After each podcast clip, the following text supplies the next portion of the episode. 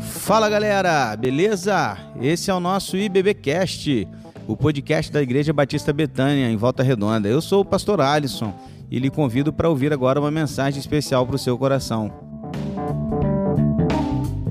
Eu estava essa semana, no momento, acompanhando algumas notícias, algumas coisas, e me deparei com uma postagem do pastor Lucinho Barreto, lá de BH, da Lagoinha. E eu não sei se ele é o, o autor do texto, acredito que sim. E achei bem interessante, que eu queria ler para você. Eu copiei, colei, e agora quero compartilhar com você esse texto, que diz assim: olha. Como é triste ver minha Belo Horizonte de feiura se cobrir, porque escolheu novamente no carnaval cair. E a capital da Bahia, Será que honra o Salvador? Quando o único trio que deveria seguir seria o Pai, o Filho e o Espírito Santificador. E você, Rio de Janeiro, que apesar de maravilhosa, consegue ficar uma semana horrorosa, porque se esquece que o Redentor de braços abertos, lá de cima olha para Sapucaí, mas nada o alegra naquilo que ele vê ali. Será que compensa ser rei momo por cinco dias e mendigos por 360? E pensar que essa que um dia foi uma inocente festa de rua, agora não passa de um bando de gente nua, fantasiados da utopia mais crua. Ó oh, mocidade, para que ser tão independente? Volte hoje a ser carente daquele que claramente provou seu amor pela gente, desfilando com uma cruz. Então, pule o carnaval e troque sua alegoria pela festa santa daquele que é a mais pura alegria. Legal, né? Um texto que o pastor Lucinho Barreto conseguiu falar um pouco sobre a, a, relação entre essa falsa alegria de quatro dias, que na verdade não corresponde a uma alegria de uma vida inteira, e que muitas vezes é apenas, e é mesmo, uma fantasia daquilo que na verdade não é alegria. E a gente tem a oportunidade, oportunidade de espalhar a mensagem salvadora daquele que sim pode nos dar total alegria. E muitas vezes não o fazemos. O que eu queria falar com você hoje é sobre a razão que nos motiva. A razão que nos motiva ganhar almas para Cristo a razão que nos motiva a falar do Evangelho de Cristo àqueles que tanto carecem e tanto precisam. Conta-se que um homem trabalhou por 30 anos batendo uma marreta numa linha de trem. No mesmo lugar, por 30 anos ele ia todos os dias e ficava lá às 8 horas do dia batendo a marreta na linha do trem. Logo que ele, preparando-se para a aposentadoria, chegou um menino novo, um novato, queria substituí-lo. E aquele menino, então, ia lá para aprender com ele o serviço que ele fazia para substituí-lo, visto que ele iria aposentar-se. Na primeira semana, o rapaz ficou encucado com aquilo tudo, não via sentido no que aquele homem fazia, e ele ficou se questionando e perguntando, né, por quê, por quê? Até que um dia ele tomou coragem e perguntou àquele homem: Senhor, qual é a razão da gente bater no trilho com essa marreta? Para que, que isso serve? O homem, com toda a humildade do mundo, olhou para aquele menino e disse: Garoto, eu estou aqui há 30 anos e não descobri até hoje. Você acha mesmo que você vai descobrir isso agora? Apenas faz o serviço e nada mais. A questão, queridos, é que aquele homem fez por 30 anos uma coisa que ele nem sabia para que, que ele fazia. E entrou alguém que só faria se tivesse uma razão. Ele precisava saber que razão por que fazer isso? Para quê? Qual o objetivo disso? Por quê? Porque saber para onde estamos indo é fundamental. Porque quando o capitão não sabe para onde vai, todos os ventos eles são contrários. Precisamos ter uma razão, um objetivo do que fazer. Objetivo para quê, pastor? Queridos, a verdade que muitas vezes a gente não conta e que muitas vezes a gente guarda para nós mesmos é a seguinte: o mundo foi criado. Deus criou o mundo E ao criar o mundo, ele criou o mundo de forma perfeita. Criou o mundo de forma maravilhosa, esplendorosa, inclusive um casal, Adão e Eva. Foram criados, feitos, perfeitos, segundo a imagem do Senhor, o nosso Deus. Colocados na terra, foram ali colocados com uma incumbência de multiplicar, de, de dar nome aos, aos animais, de plantar, de cultivar a terra, de fazer tudo, tudo que eles podiam fazer. Mas tinha uma coisa que eles não podiam fazer: comer de uma árvore que estava no meio do jardim. Uma árvore, apenas uma árvore. E aí sempre vem aquela pergunta, pastor, por que Deus colocou uma árvore no meio do jardim se eles não podiam comer dela? É porque Deus criou o homem à sua imagem e sua semelhança. E o Senhor é alguém que faz escolhas, toma decisões, ele opta diante de opções. Se ele nos fez a sua imagem e semelhança, não teria sentido criar o homem e a mulher com opções, com escolha, dizer a ele: você tem o livre-arbítrio, e falar para ele: olha, você pode escolher o que você quiser, tem esse caminho, escolhe para onde você quer ir. Tem sentido? Não. Mas quando Deus coloca uma árvore no jardim, está dizendo o seguinte: olha, tem dois, tem dois caminhos. Esse caminho aqui é comigo. Tudo isso aqui que eu criei vai ser nosso, nós vamos juntos viver eternamente, porque eu não criei vocês para a morte. Mas aquele caminho é caminho de morte. Se comerem daquele fruto, vocês morrerão. Todos nós sabemos qual foi a escolha tomada por aquele casal. O resultado está aí. E por essa razão, o pecado de Adão agora passa a ser imputado a toda a humanidade. Por isso, todos pecaram e destituídos estão da glória de Deus. Todos são pecadores, todos pecaram. Ou seja, o pecado de Adão agora está espalhado em toda a humanidade. Nascemos pecadores. Nós não, é, é, é, não somos pecadores porque pecamos, nós pecamos porque somos pecadores. Não tem essa de que o meio que nos contamina. Não, nós é que contaminamos o meio, porque o mal está em nós. O pecado está em nós, imputado em nós desde o nosso nascimento. Não tinha saída. Todos nós estávamos destinados ao inferno, à morte. Mas Deus escolheu seu filho Jesus Cristo, trouxe ao mundo, ele nasceu de uma Virgem Maria, nascido da Virgem para que não houvesse transmissão do pecado original. Ou seja, o Espírito Santo colocou Jesus, o feto Jesus ali na barriga de Maria, virgem, e então Jesus nasceu sem pecado. Não errou, não pecou, não falhou, viveu uma vida perfeita, até que um dia pegaram-no e levaram para a cruz. Não pegaram e levaram, ele foi levado porque ele se permitiu ser levado. Porque era a missão dele. Por quê? Porque o primeiro Adão falhou, mas o segundo Adão, o segundo homem, Jesus Cristo, não falhou. O primeiro Adão no jardim pecou, e o segundo Adão no deserto não pecou.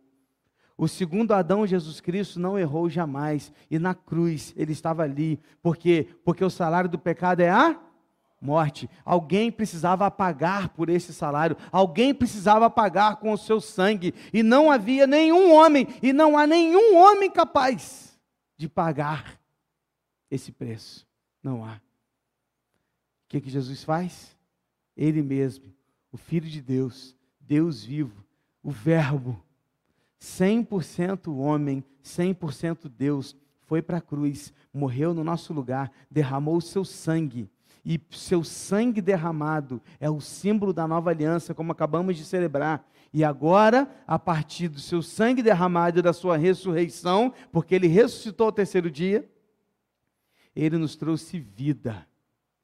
E ele agora nos deu uma chance. Uma chance. A única chance que temos é crer que Jesus é o Filho de Deus, Senhor e Salvador dos nossos pecados. Amém? Essa é a chance. Não tem outro caminho, querido. Jesus disse: Eu sou o caminho. Todos os outros caminhos, toda e qualquer outra situação, qualquer outra pessoa, sentimento, ideologia, pensamento, você pode imaginar, nada levará você até o Senhor como salvo. Porque todos os caminhos levam a Deus. Verdade? É verdade. Todos os caminhos levam a Deus. Mas só um caminho te leva ao Senhor perdoado, salvo, remido para viver a eternidade. Só um. E esse caminho se chama Jesus Cristo. A justiça de Jesus agora é imputada em nós. E eu agora, quando, Jesus, quando Deus olha para mim, ele não vê mais o pecado de Adão, ele vê a justiça de Cristo. Ô oh, Senhor, você está entendendo isso, querido? Isso é para a glória dele. Isso não é mérito nosso, é graça do Senhor Jesus. Está comigo? Agora preste atenção, você ouviu isso, e você, na grande maioria que está aqui, sabe e já crê nisso. Agora preste atenção, eles precisam saber. As pessoas lá fora precisam saber que há um caminho, há uma solução. E hoje eu quero apresentar para você três razões pelas quais nós podemos, devemos e precisamos levar o Evangelho a todas as pessoas. Três razões que nos motivam a ganhar almas para Cristo. Três razões que nós temos para fazer mais e mais pelo Senhor Jesus. E hoje eu vou fazer algo que às vezes, aliás, tem muito tempo que eu não faço, eu não costumo fazer mais isso, que é pregar uma mensagem temática. O que, que é isso, pastor? Geralmente eu pego um texto e desse texto a gente tira todas as lições. Sim? Certo? Hoje eu vou pegar vários textos. Eu, vou, eu tenho um tema com você, e para trazer essas três razões, eu vou ler três textos, pelo menos, diferentes, para dar base para cada uma dessas razões. Estamos juntos? Está comigo? Então, o que, que você precisa? Bíblia na mão, esforço total para você correr comigo para os textos. Vamos lá? Primeiro texto está aí a dica para você na tela. Marcos 16, 15 a 16. Pastor, posso usar meu celular para acessar a Bíblia? Pode. Desativa as notificações, desativa a internet, fica só com a, com a Bíblia e vamos embora. Vamos lá, que a gente vai junto. Marcos 16, 15 a 16. Abra sua Bíblia, por favor, meu irmão, minha irmã. Está comigo aí? Diz amém. Diz assim um texto: E disse-lhes: Vão por todo o mundo e preguem o evangelho a toda criatura. Quem crer e for batizado será salvo. Quem, porém, não crer será condenado. Antes de falar a primeira razão, eu quero te dizer o que é a palavra evangelho. Talvez para você ainda ela seja um pouco confusa, ou você não tenha noção do que ela significa. Evangelho, perdão, evangelho é uma palavra que vem do grego, que significa boas novas, boas notícias. Para você entender bem, naquele tempo, quando os jovens saíam às guerras, ficavam nas vilas as pessoas esperando notícias dos seus filhos que estavam lutando. Não havia esse meio de comunicação tão bom como nós temos hoje, né? Não tinha isso, de a gente rapidamente saber de todas as coisas. Então o que, que acontecia? Geralmente as famílias contratavam um mensageiro e esse mensageiro ia correndo até o lugar da guerra, procurava saber dos filhos daquela vila e voltava com as notícias. Quando eles voltavam, ele voltava com as notícias. Quando era boas notícias, de longe ele já ficava esperando, de longe ele já vinha gritando: Evangelho, Evangelho, Evangelho. Porque trago boas notícias, boas notícias. Evangelho significa literalmente boas notícias. Que boas notícias são essas? Que eu acabei de te contar. A boa notícia de que um dia éramos pecadores, estavam mortos os nossos delitos e agora temos vida em Cristo. Que só Ele é o caminho que pode nos dar salvação. Essa é a notícia, esse é o Evangelho. Então o texto está dizendo: vão por todo mundo e preguem a boa notícia a toda criatura. Quem crê, dois caminhos, olha. Quem crê será batizado. E quem não crê já está condenado. Quem crê é salvo, quem não crê é condenado. Não, não tem aqui o termo, aqui o será, embora seja no futuro, o termo grego traz a ideia de algo feito, presente, pronto. Ou ele é salvo ou ele é condenado. Não tem outra opção. Só há dois grupos de pessoas no mundo: os com Cristo e os sem Cristo. Somente esses dois grupos, mais ninguém. A nossa missão é falar aos sem Cristo que eles precisam de Cristo. A primeira razão pela qual deve nos motivar a pregar o Evangelho, a ganhar almas para Cristo, é que é uma ordem direta e clara de Deus.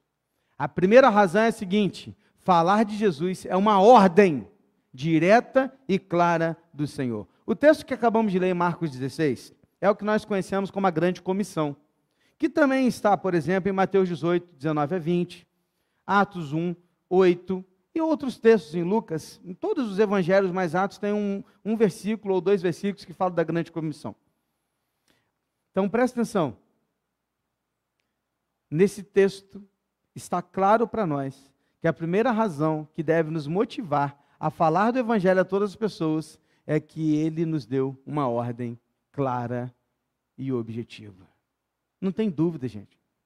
Neste texto, Jesus está falando da mensagem e do ministério. Ou seja, o que é a mensagem? A mensagem é o Evangelho. Vão e prega a todas as pessoas o Evangelho, a mensagem. Qual é o ministério? Compartilhe esse, esse Evangelho a todo mundo, em todos os lugares, em toda, com todas as pessoas, em todas as tribos, raça, em todo lugar.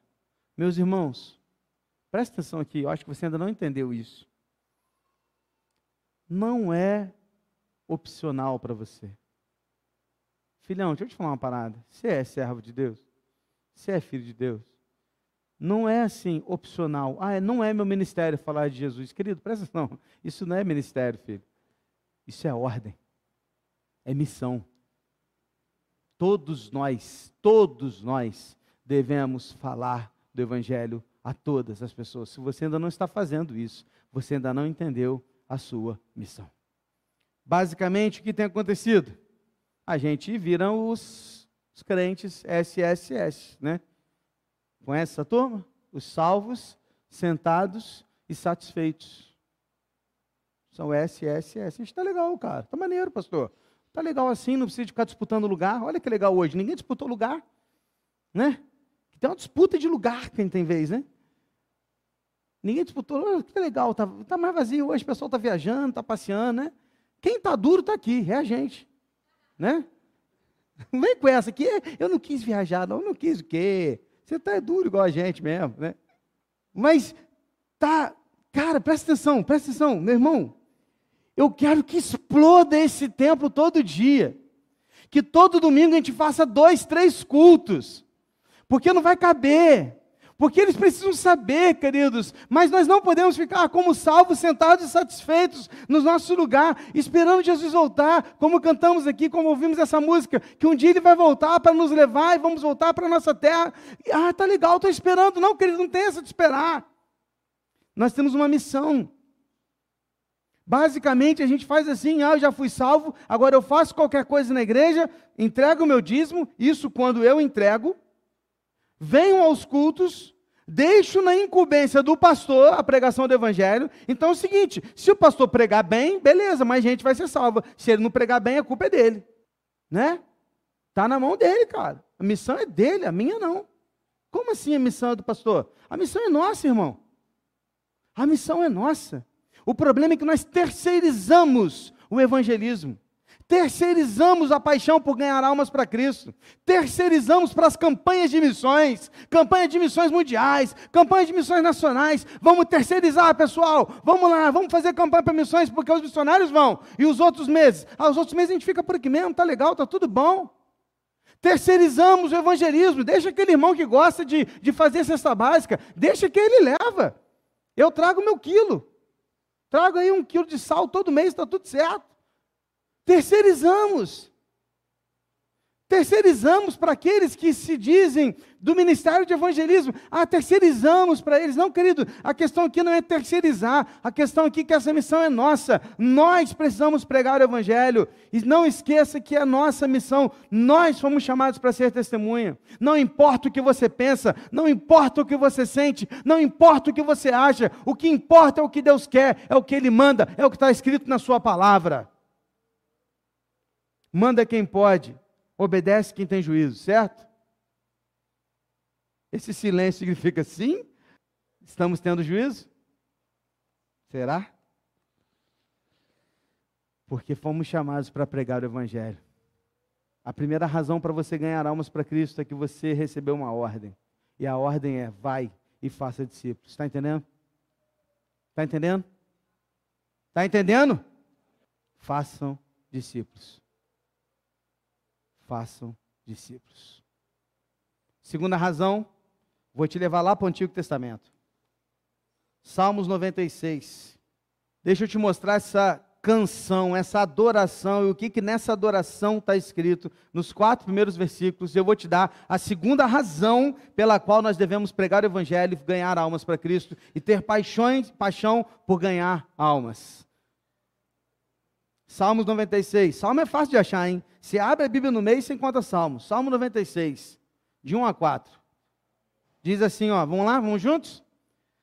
Cantem ao Senhor um cântico novo Cantem ao Senhor todas as terras. Cantem ao Senhor e bendigam o seu nome. Agora ouça. Proclamem a sua salvação dia após dia. Anunciem entre as nações a sua glória, entre todos os povos as suas maravilhas, porque o Senhor é grande e digno de ser louvado, mais temível do que todos os deuses.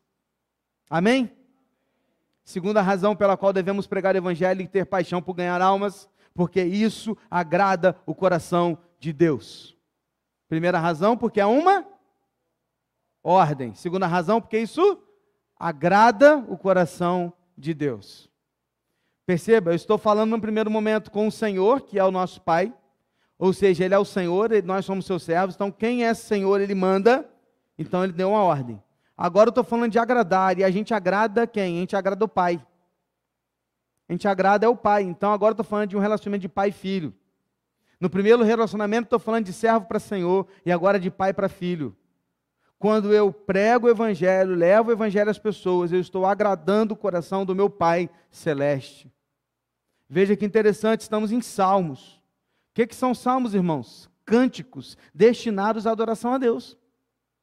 E um destes cânticos, que é o Salmo 96, os quatro primeiros versículos, ele está falando de adoração a Deus, está falando de agradar o coração de Deus, e ao mesmo tempo ele está falando de pregar, de proclamar. No mesmo salmo eu encontro palavras e verbos como cantar, bem dizer, proclamar e anunciar. Ou seja, a adoração a Deus não está separada da pregação das boas novas. Pelo contrário, quando pregamos o Evangelho de Cristo, adoramos a Deus e o agradamos em nossos atos. Tira da sua cabeça que a adoração que a gente fez aqui somente.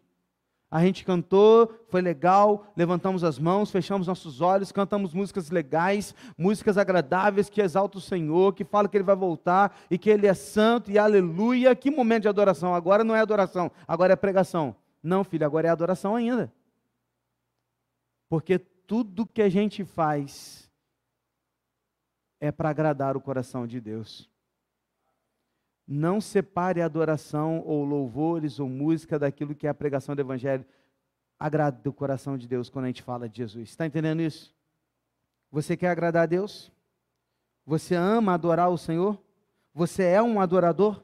Então prega o Evangelho, porque pregar o Evangelho é adorar a Deus, é agradá-lo. Simples assim. O termo anunciar aqui do hebraico traz uma ideia de narrar fatos que a gente viu e presenciou. Um dia desse eu preguei sobre isso, falei sobre o que ser testemunha, lembra?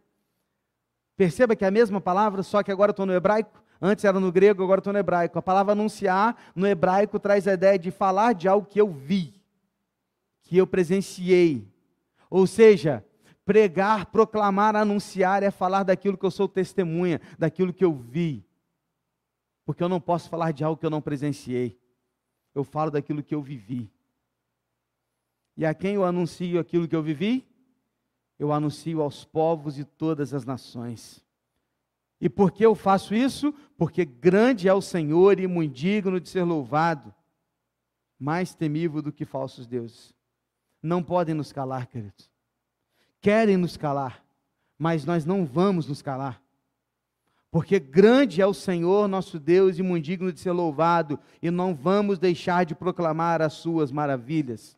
O mundo está tentando de todas as formas desconstruir os valores cristãos e da família. O mundo está de todas as formas fazendo, tentando fazer com que as nossas crianças cresçam sem saber o que é família de verdade, sem saber o que é valor cristão, sem saber o que é a palavra de Deus, mas nós não podemos deixar de falar. Não podemos falar quais são os nossos valores. Eu estava pensando comigo, sabe? Como é que as coisas são. Por exemplo, nas escolas dos meus filhos, lá a gente não comemora Dia dos Pais, não comemora Dia das Mães, não se fala de Páscoa nem de Natal. A Lara, uma vez, no mês das crianças, tentou levar um convitinho assim para a escola, toda feliz, feliz da vida, cara. Colocou na mochilinha e na escola ele ia tirar o convitinho e dar para os amiguinhos. Você ter uma ideia, nem falava que era culto, falava assim: venha participar de uma festa comigo. Era isso. E era aqui na igreja a festa. O endereço estava lá, Rua Manuel Bandeira, número 53, São Luís. Estava lá. Na hora que eu fui buscar a Lara no final da escolinha, a professora veio até mim e falou assim: pai, eu não pude deixar ela entregar. Eu falei, ué, por quê? Porque não pode fazer aqui dentro qualquer tipo de alusão à religião. Eu falei, ué, mas o Estado não é laico? Se o Estado é laico, significa que qualquer pessoa pode fazer. Não é que a gente é proibido de fazer, é o contrário. Não, não pode. Falei, tá bom. Voltamos para casa, a Lara ficou tristinha, tadinha. Mas não podia. Não podia. Mas está claro para mim que, na verdade, não pode aquilo que eles não querem. Porque Halloween podia. Que estava toda enfeitada lá a festa. Eu vi. Essa semana eu recebi um convite da escola de um, um convite da escola do outro, falando: por favor, pai, manda o seu filho com o cabelo pintado na sexta-feira. Porque nós vamos fazer de uma fala de uma festa folclórica, que é o carnaval. Não falou carnaval, não, falou festa folclórica. E a outra estava, manda seu filho, que é a Lara, com uma fantasia. E eu penso comigo, quer dizer que folclore é tradição, mas Páscoa não é tradição, embora o Brasil comemorou isso há 500 anos. E aí eu fico me questionando essas coisas, mas tudo bem, ok. Parei e sentei com os dois. Batei um, bati o papo com os dois. Falei, Begu, vem cá, vamos trocar uma ideia, filhão. Você sabe que o papai nunca te questionar nada e tal, tal, estou aqui para te ensinar, te, tal, tal, tal. Expliquei, conversei com ele, falei assim, ó, cara, se fosse qualquer outro dia do ano, eu ia comprar tinta e ia pintar seu cabelo. Mas se você for sexta-feira para a escola com o cabelo pintado, você vai estar testemunhando para as pessoas que você está comemorando um carnaval. E você pertence a Cristo. E o carnaval é uma festa que exalta a carne para depois pedir perdão pelo pecado que você está cometendo aqui.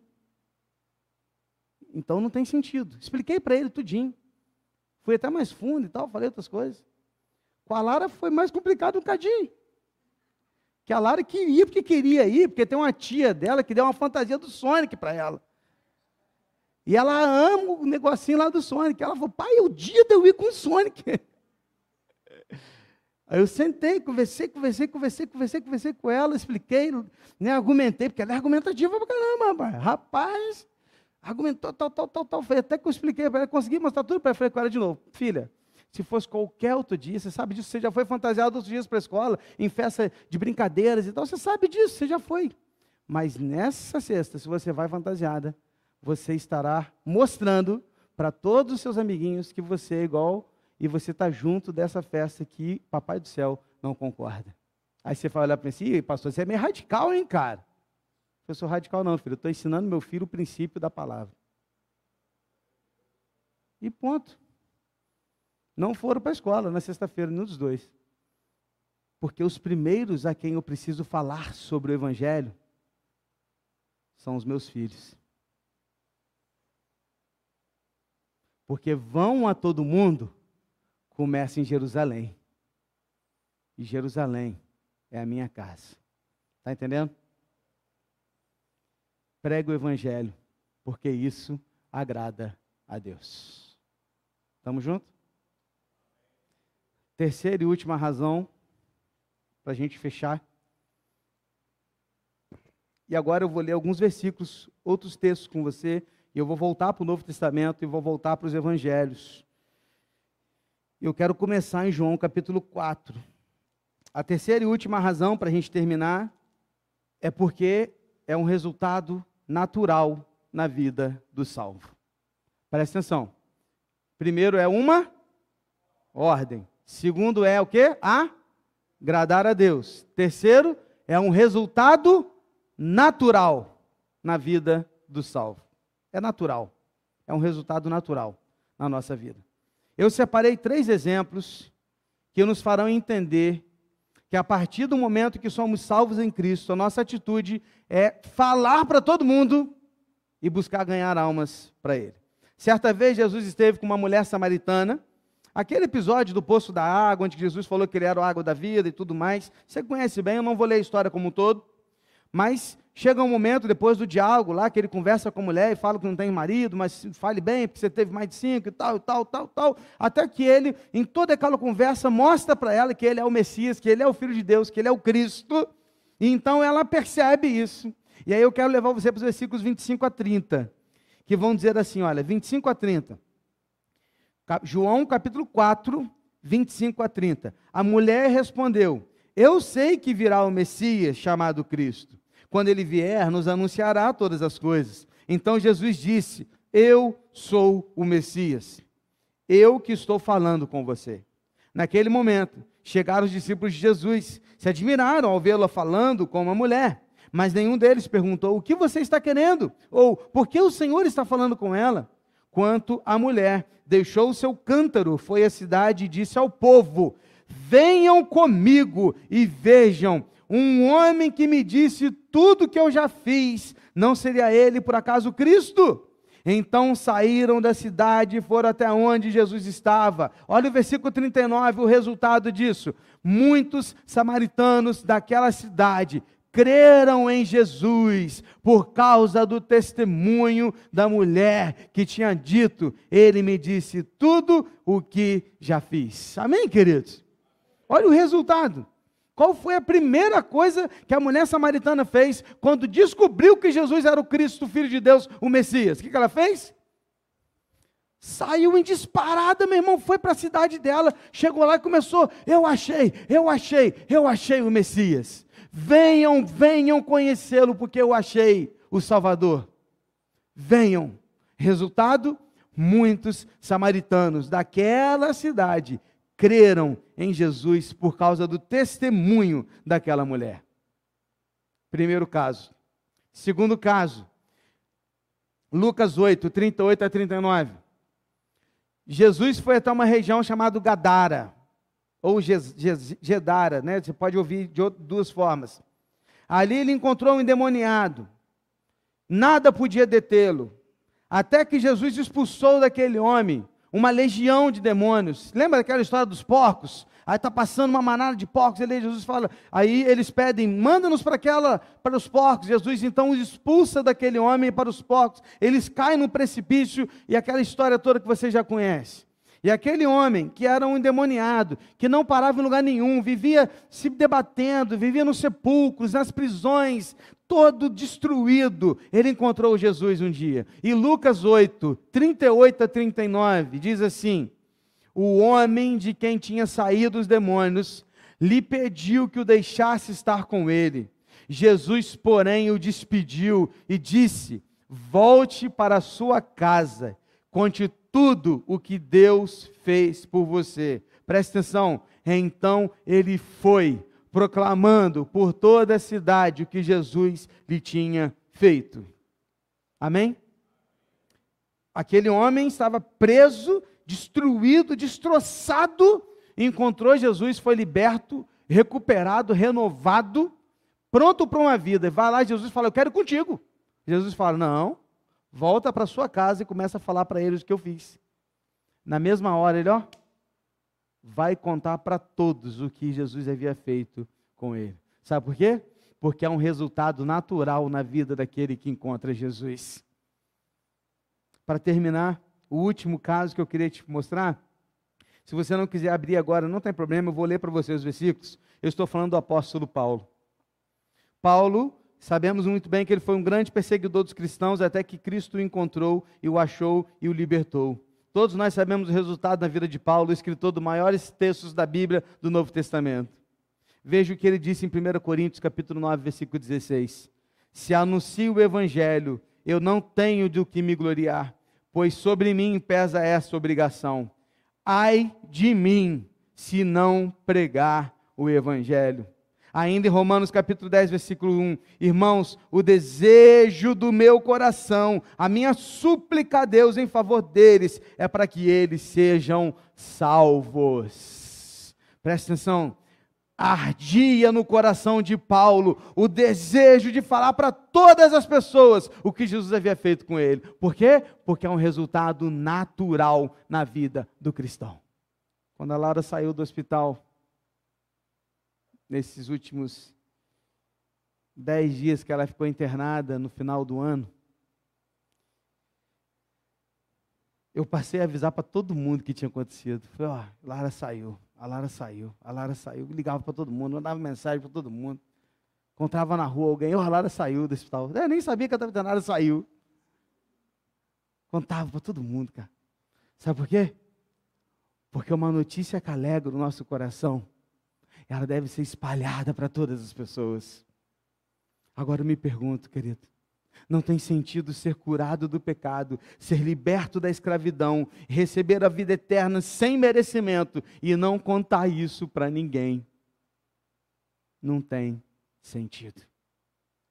As pessoas precisam saber, porque todos necessitam de um amor perfeito. Todos precisam ouvir que Jesus pode salvá-los. Feche seus olhos. Três razões pelas quais, como igreja, nós devemos pregar o Evangelho, falar de Jesus a todas as pessoas. É uma ordem direta, isso agrada o coração de Deus, e o resultado é um resultado natural na vida do salvo. Querido, se você ainda não tem paixão por ganhar almas, é porque você ainda não entendeu essas razões. Ou você está desobedecendo uma ordem direta de Deus, e então você é um cristão desobediente, porque a ordem é vai e faz discípulos. Ou você não se importa em agradar a Deus, e isso nos faz questionar se você é filho, porque filhos adoram agradar o coração dos pais ou você ainda não é um salvo. Porque este é um resultado natural na vida de alguém que encontrou Cristo Jesus. Meu irmão, meu desejo é que você saia dessa noite tão empolgado, mas tão empolgado em cumprir essa missão, que você não vai se contentar se não se batizar, se você não batizar uma pessoa até o final do ano. Porque você vai sair daqui essa semana e você vai começar a ligar para um, você vai começar a ligar para outro. E você vai começar a falar com o seu vizinho, você vai começar a falar com a pessoa que trabalha com você. Você vai começar a compartilhar com a pessoa que é da sua família. Você vai começar a falar para ela: Olha, eu tenho coisas novas para te falar. Talvez ela vai te ouvir e falar assim: Nossa, mas eu te conheço há tanto tempo. Falei, não tem problema. Agora eu entendi que eu preciso compartilhar com você essa boa notícia. Eu não posso ficar para mim com isso. Eu tenho tanta coisa boa para te falar.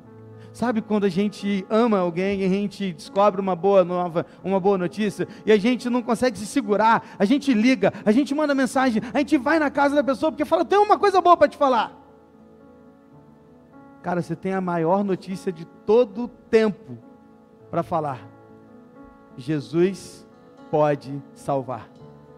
Jesus é o caminho, a verdade e a vida. Jesus é a razão que nos motiva. Senhor, muito obrigado, Deus, porque sobre a morte o Senhor Jesus venceu. Nos deu vida, nos dando salvação, nos dando, através da Sua graça, uma oportunidade da qual nós nunca teríamos, se fosse apenas pelos nossos atos. Porque a Tua palavra diz que as nossas melhores obras são apenas como trapos de imundície jamais, jamais, jamais conseguiríamos atingir o grau de santidade que agradar, que agrada, que agradaria o Senhor para podermos voltar à tua presença, porque estávamos manchados, mortos nos nossos pecados e delitos, com o pecado de Adão imputado nas nossas vidas. Mas agora sobre nós nos foi imputado a graça, a justiça de Cristo. E nós precisamos contar isso para todo mundo o mundo precisa ver a luz brilhar. O mundo precisa conhecer a luz de Cristo. Todos lá fora precisam saber que Jesus tem poder para salvar, que Ele tem poder para libertar, que tem poder para nos dar satisfação, apesar das circunstâncias, e nos dar uma vida da qual nós jamais conquistaríamos sozinhos. Pai, ajuda-nos a isso, que esta igreja tenha no seu DNA o desejo, a paixão de ganhar almas para Cristo. E que todos os anos a gente, cada um de nós, batize pelo menos uma pessoa para a glória do Senhor, Deus. Levando o teu evangelho a mais e mais pessoas, para que eles conheçam essa boa notícia, o evangelho de Jesus das nossas vidas. Em nome de Jesus que oramos. Amém, Senhor. E deixa eu te falar uma coisa, eu ouvi isso numa igreja que eu visitei nas férias e eu quero repetir isso todas as vezes que eu puder.